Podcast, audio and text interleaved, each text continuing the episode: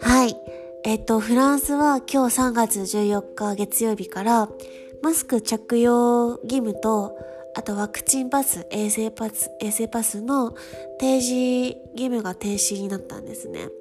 そう。あのママスクの着用義務がなくなるのは例えば学校だったりオフィスだったりスーパーマーケットとかでも義務がなくなってそう続くのは公共交通機関と病院と、まあ、高齢者施設老人ホームとかだけがマスク着用義務が続行されるってことでそう今日からその街中みんなマスク外して、まあ、もちろんつけてる人もちらほらいますけどね。そうあとはあの衛生パス衛生パス？ワクチンパス？も今まで毎週土曜日にもうそのパスがないとレストランだったりこう映画だったり行けなかったのでそう反対ワクチン反対の人がずっとデモをしてましたけどね。そう今日からそのパスも停止提示停止ということではい。なんかちょっとずつ変わってますけどかといってフランスの状況がいいっていうわけではないんですよね。そうまあエレクションあの選挙もそろそろあるのでっていうことかなって思うんですけど。はい。ででであの今日早速あの美術館に行ってきたんですよ。っていうのもその1週間に1回かな？2週間に1回とかでこうふらーって平日の昼にパリの美術館に行くのがすごく好きで人が少ない時にその美しいものに囲まれてふーって落ち着くこの時間が大好きなんですよ。で今日行ってきたところが今日行ってきた美術館がミュゼーえっとジャック・マー・アンドレっていう名前のあの美術館であの、すごい、ルーブルとかオルセイほど王道ではないんですけど、そう、こっちもこっちもと、まあ、こっちの人からしたらすごい、まあまあ、有名で結構好きな、好きで行く方も多いんですけど、まあ、今日はそこで、あの、フィンランドの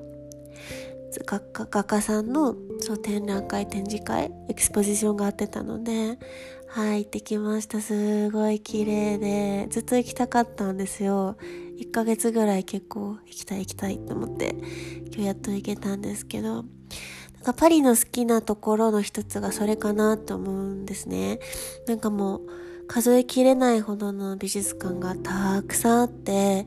なんかフランス人の人たちも毎週行って子供の頃3年間ぐらいかけて全部見たとかね言ってる人もいましたね。ほんとちっちゃいのから大きいのまで規模いろいろであるんですね。でまあ私はもう26歳28歳超えちゃったんであの割引とかないですけど学生さんは本当に安くそうそうそう入れたりそうすごいいい展示会とかをねに行けたりするのでそれはそのパリの一つの、まあ、強みかなと思いました。もちろん地方にもね、そういう場所がたくさんありますけど、やっぱパリってやっぱ格別かなって思います。そういう面では。だからどこ歩いてても小さい美術館とかがありますし、その中にはね、えっと、無料で入れるところもあるし、うん、やっぱ美しいもので溢れてるなーって今日改めて思いました。今日見た展示会が、えっと、7月まであってるってことだったんで、